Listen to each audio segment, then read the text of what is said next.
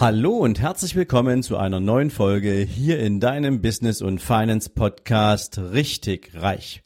Jetzt wieder mit einer Mindset Folge und Impulsen für deinen ganz persönlichen Erfolg.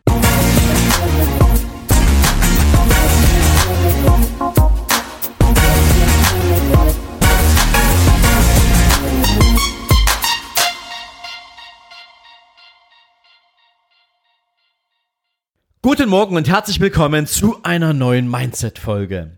Und heute geht es mir mal um ein Thema, was so aktuell ist wie selten. Denn ich möchte mit dir über das Thema Kommunikation sprechen. Aber nicht einfach nur global, sondern über ein ganz bestimmtes Thema. Nämlich über unseren Egoismus in der Kommunikation und darüber, was dieser Egoismus mit uns macht und wie er die Welt verdirbt und damit auch einen absolut schädlichen und negativen Einfluss auf die Qualität unseres eigenen Lebens, jedes einzelnen Tages und vielleicht auch jedes einzelnen Monats oder Jahres haben kann und wir uns manchmal die Frage stellen, warum ist das eigentlich so? Warum fühlen wir uns schon so lange eigentlich nicht mehr so toll? Und warum fühlen wir uns so unverstanden von unserer Umgebung? Und warum ändert sich das eigentlich nicht? Und warum hört eigentlich niemand zu, wenn ich etwas sage? Und deswegen möchte ich heute mit dir mal an dem Thema arbeiten. Hör zu, bevor du etwas zu sagen hast. Und ganz einfach ist natürlich für mich darüber zu sprechen, weil die Grundlage dieses, dieser Folge für heute war ein Streitgespräch, was ich vor einiger Zeit mit meiner Partnerin hatte. Und dabei ging es um die Erziehung meines Sohnes. Es ist nicht ihr Sohn, es ist mein Sohn sozusagen, ähm, den ich mit meiner ehemaligen Frau gemeinsam habe. Und ich bin vielleicht ein bisschen liberaler in Bezug auf manche Themen der Erziehung, als sie es für sich in Anspruch nehmen würde. Und natürlich haben wir uns da an der einen oder anderen Stelle gerieben, was völlig normal ist, kommt in jeder guten Beziehung vor. Und ich habe nachher mal drüber nachgedacht, wie wäre denn dieses Gespräch eigentlich verlaufen, wenn ich mal eine Frage gestellt hätte, wenn ich nicht nur versucht hätte, meine eigene Sichtweise auf meine Partnerin zu übertragen und ihr zu versuchen klarzumachen, dass ich hier derjenige bin, der die Regeln in Bezug auf Erziehung macht, sondern wenn ich mal Interesse, Interesse gezeigt hätte, wenn ich mal gefragt hätte, hey, was wäre dir denn wichtig in diesem Kontext oder was, was, was bringt dich jetzt zu dieser Auffassung?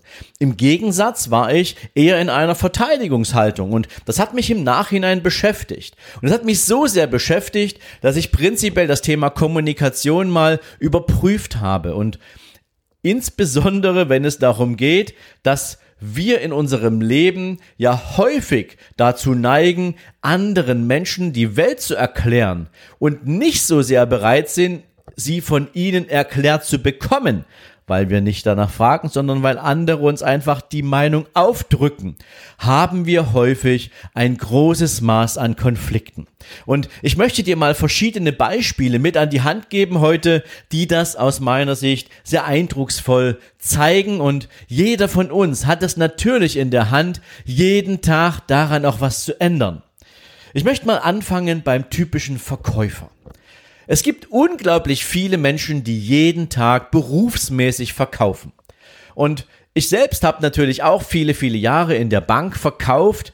Andere Menschen würden sagen, sind das nicht nur Berater in der Bank? Nein, es sind nicht nur Berater. Zumindestens sie trauen sich nur nicht zu sagen, dass sie Verkäufer sind, weil das beim Kunden irgendwie blöd ankommen würde. Aber wenn man ehrlich ist, jeder Banker, der mit einem Kunden ein Gespräch führt, ist ein Verkäufer.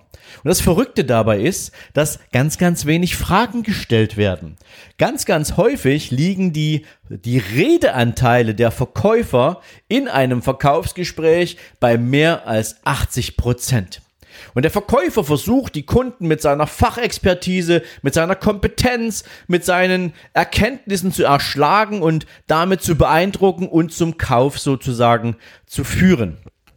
Die Kunden in der Regel wollen nach einer Weile einfach nur, dass es aufhört, ja, und sind bereit zu unterschreiben, weil sie auch vielleicht sogar beeindruckt sind. Aber ihre eigene Sichtweise auf das Thema wurde gar nicht hinterfragt. Wie wäre es denn, wenn man als Verkäufer mal so Fragen stellt wie, welche Bedürfnisse hat mein Kunde denn im Kontext meiner Dienstleistung überhaupt oder grundlegend? was sind gegebenenfalls dabei auch mal so seine Prioritäten? Also wofür interessiert er sich ganz konkret und was würde der jetzt, wenn er eine Entscheidung treffen müsste oder darf oder will, eigentlich an die erste Stelle dabei setzen? Und welches Budget hat er dafür eigentlich zur Verfügung? Und das sind nur drei Fragen, die du beliebig erweitern kannst. Du kannst ganz, ganz viele weitere Fragen in einem Kundengespräch stellen, denn vielleicht kennst du auch diese Aussage, wer fragt, der führt. Und deswegen glaube ich, wenn du als Verkäufer mehr in die Rolle gehst, den Kunden zu er äh, erzählen zu lassen, weil du ihm viele Fragen stellst, die es dir am Ende leicht machen, die Antworten im Kontext deiner Dienstleistung oder deines Produktes einzuordnen und dem Kunden am Ende das gute Gefühl zu vermitteln, dass er sich das Produkt bei dir ausgewählt hat und nicht, dass du es ihm verkauft hast, dann haben so viel mehr Menschen ein tolles Einkaufserlebnis und viel, viel mehr Verkäufer sind viel entspannter im Gespräch mit dem Kunden, weil sie sehen, dass durch viele, viele Fragen sich der Verkauf praktisch von alleine macht. Aber es geht noch weiter. Es geht insbesondere darum, wenn du ein neues Business gründest, wenn du also Unternehmer werden möchtest.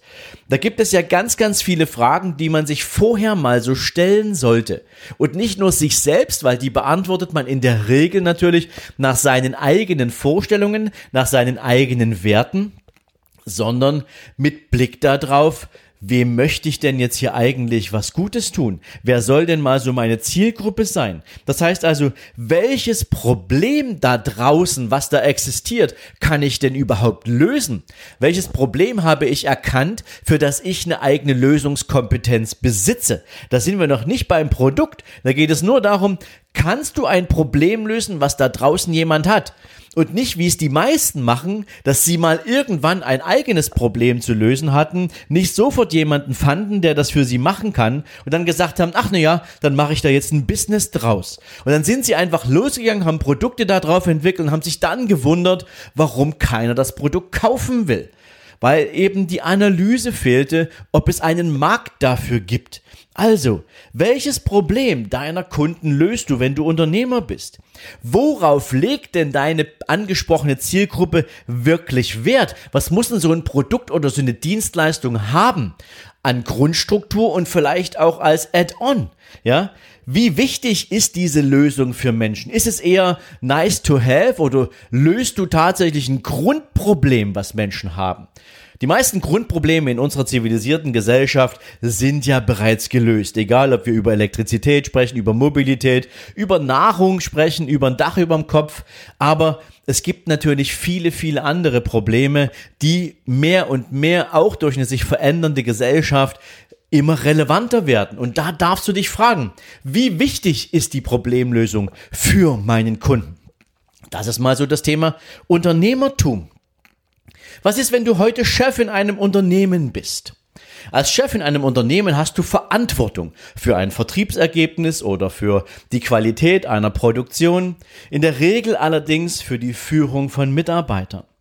Also wäre doch mal eine total spannende Frage, bevor man immer nur erwartet, was ein Mitarbeiter aufgrund seines Zeugnisses, seines Zertifikates, seiner bisherigen Ausbildung können muss, mal darüber nachzudenken, in welcher Arbeitsumgebung würde sich denn ein Mitarbeiter, ein Team am allerbesten entfalten? Unter welchen Arbeitsbedingungen könnten sie die optimalen Ergebnisse erzeugen und nicht einfach nur, ich stelle mal ein Großraumbüro hin, weil das ist so schön preiswert, da habe ich sie alle unter Kontrolle, sondern wie kann ich dafür sorgen, dass meine Mitarbeiter und meine Mitarbeiterinnen eine Maximalperformance abliefern können? Interessiert mich das? Darüber hinaus, welche Weiterbildung brauchen meine Mitarbeiterinnen und Mitarbeiter? Ich kann dir das aus eigenem Erleben sagen. Ich habe früher in der Bank, als ich meinen Chefposten bekommen habe, habe ich gedacht, ich mache mal alles anders. Und zwar, ich war in der Erkenntnis unterwegs, dass es ganz, ganz viele Mitarbeiterinnen und Mitarbeiter gab, die in der Vergangenheit mit Repressalien zu rechnen hatten, wenn sie irgendeiner Aufgabe nicht gewachsen waren. Sie wurden sozusagen, ja, negativ bewertet, wenn sie bestimmte Kenntnisse nicht hatten oder wenn sie bestimmte Ergebnisse nicht produziert hatten. Doch kein einziger Mitarbeiter wäre auf die Idee gekommen, und seinem Chef zu sagen, lieber Chef, mir fehlt an dieser Stelle einfach Kompetenz. Ich habe hier ein Defizit. Ich habe diese Skills nicht. Ich möchte sie aber erlernen. Nicht ein einziger Mitarbeiter wäre bei diesen, äh, bei diesen Ergebnissen, die sich daraus anschließen, wenn man nämlich mit Repressalien zu rechnen hat, auf die Idee gekommen, seinem Chef zu sagen, ich bräuchte da noch mal eine Ausbildung. Und ich habe damals gedacht, ich mache es ganz anders. Ich werde jedem Mitarbeiter meine Tür sperrangelweit öffnen und sie einladen, zu mir zu kommen und mir zu sagen, was sie denn brauchen, um besser zu werden. Das Interessante ist, es ist nicht ein einziger Mitarbeiter gekommen. Sie waren schon so verdorben von dieser Art der Unternehmensführung, von dieser Art der Personalführung, dass sie dem Frieden nicht getraut haben. Und selbst wenn welche dabei gewesen wären oder sind, die tatsächlich davon profitiert hätten, sich persönlich weiterzubilden und wenn ich sie auch zu diesen Entwicklungsmaßnahmen geschickt hätte und daraus noch bessere Performance entstanden wäre, keiner kam auf die Idee und hat sich bei mir gemeldet. Und das war eine bittere Erfahrung für mich, weil meine Intention war tatsächlich Menschen besser zu machen und nicht dafür zu verurteilen, wenn sie in der Vergangenheit vielleicht nicht alles an Skills oder Fähigkeiten erlernt haben. Also, mal darüber nachdenken. Ein weiteres Thema als Chef sollte mich unbedingt interessieren. Was motiviert meinen eigenen Mitarbeiter? Insbesondere, wenn du gerade anfängst, ein Business aufzubauen und du jetzt keine Hierarchie hast, sondern du derjenige bist, der alle Mitarbeiterinnen und Mitarbeiter führt. Mach dir mal Gedanken darüber, dass die Performance eines Mitarbeiters nicht nur gehaltsabhängig ist. Die Performance eines Mitarbeiters hat auch was damit zu tun, was ihn persönlich motiviert. Wenn es demjenigen wichtig ist, dass er seine Arbeitszeit flexibel einteilen kann, weil er als Familienvater oder Familienmutter durchaus noch ein paar andere Arrangements zu treffen hat, wenn es um das Thema geht, wann hole ich mein Kind aus dem Hort oder aus der Grundschule oder wann kann ich mit ihm Hausaufgaben machen und wann würde ich gern gegebenenfalls meine Arbeit fortsetzen. Es gibt Menschen, die sind ergebnisorientiert, die sagen, es mir völlig egal, ob ich meinen Job in acht Stunden oder in zwölf Stunden oder nur in drei Stunden schaffe. Chef, wenn du mich nach Ergebnis abrechnest, bin ich der glücklichste Mensch der Welt. Oder es gibt Menschen, die sagen, Chef, ich will nicht mehr Gehalt, ich fände einfach nur toll, wenn du mir die Gelegenheit geben würdest, mal auf ein Seminar zu fahren, was ich mir persönlich zum Thema Persönlichkeitsbildung äh, rausgesucht habe. Also, womit kannst du Mitarbeitern eine Freude machen? Finde raus, was sie interessiert, wofür sie sich, ja, ein Ticket kaufen würden, was sie motiviert und dann hast du eine ganz andere Grundlage mit ihnen auch an dem Thema Performance zu arbeiten. Das ist ein Beispiel. Partnerschaften. Ja, ich glaube, die Partnerschaft ist ja überhaupt so ein grundsätzliches Themenfeld, wo wir immer wieder in den Fettnapf treten, weil wir uns selbst entweder mal nicht verstanden fühlen und damit dem anderen so eine Schuldkarte zuschieben und dann auch genauso argumentieren oder weil wir prinzipiell vielleicht der Überzeugung sind, dass wir alleine diesen Kelch der Erkenntnis haben und andere nicht und deswegen haben wir immer recht oder weil man vielleicht auch bestimmte Dinge einfach niemals aus den Augen, aus der Perspektive des anderen betrachtet und eben vielleicht auch das Thema Empathie ein Stück abgeht. Nehmt mal mit, das Thema wie kann eine Beziehung ein, ein, eine Großartigkeit erlangen, hat ganz, ganz viel damit zu tun, wie sehr beziehen wir unsere Partner ein in Bezug auf wichtige Themen, manchmal auch unwichtige Themen, ja. Ähm, egal, ob es jetzt die Auswahl der Wandfarbe ist, wenn du dir ein neues Apartment anmietest. Ähm, egal, ob es das ist, welchen, welchen Film leiste dir mal aus oder schaust du abends. Oder hast du Interesse dafür, wo würdest du denn gern mal hinfliegen? Was sind deine größten Träume? Such dir was aus. Es gibt tausende von Fragen, wo sich dein Partner, deine Partnerin wahrscheinlich ultra glücklich fühlen würde, nur mit dem Gefühl, dass du dich dafür interessierst. Und plötzlich hast du eine ganz andere Plattform für das Thema Kommunikation. Aber auch hier liegt die Gefahr immer darin, dass viele Menschen natürlich ein Stück weit auch Egoisten sind und sich selbst niemals verbiegen wollen. By the way, wenn du jemanden anders in der Partnerschaft danach fragst, was ihm wichtig ist, hat das nichts mit Verbiegen zu tun, auch nichts mit irgendeinem furchtbaren Kompromiss. Es hat was mit Interesse zu tun und dem anderen das Leben auch toll zu gestalten. Ja, denk mal darüber nach. Aber es gibt auch Themenbereiche, die einen viel, viel größeren ja, Impact haben. Schau dir mal Lehrer an. Wie funktioniert das Thema Bildung bei uns? Menschen werden zugepflastert mit Wissen. Egal, ob es die Uni ist oder ob es die, die, die Grundschule oder die weiterführende Schule ist. Unsere Kinder und Jugendlichen und Studenten kriegen jeden Tag nur rein in den Kopf. Da wird keiner gefragt, hey, kommst du mit oder wie hast denn du das verstanden? Darf ich dir das doch mal erklären? Es Niemand fragt in der Schule danach, ob ein Kind das Thema wirklich inhaliert hat, ob es das verstanden hat oder ob es sich beispielsweise die Logik einer bestimmten Erfahrung selber herleiten könnte, weil es an andere Lebenserfahrungen anknüpft, die jeder Mensch kennt. Darüber wird in der Schule nicht gesprochen. Lehrer fragen Kinder nicht. Die Kinder müssen Fragen in Form von Tests beantworten und wenn sie dann noch eine miese Zensur dafür kriegen, dann heißt das, du bist nicht genug, du bist nicht okay, du musst mehr tun. Was ist denn das für eine Attitüde? Ja, jeder von uns ist durch diesen Weg gegangen und die meisten von uns haben diesen Weg auch nicht als besonders produktiv empfunden. Und das Verrückte ist, wir leben immer noch danach. Wir haben immer noch ein solches System und Dadurch werden natürlich auch unsere Kinder genauso konditioniert, ganz selten zu fragen, sondern viel mehr von oben auf die anderen Informationen sozusagen runterprasseln zu lassen. Hauptsache, wir bekommen, was wir wollen.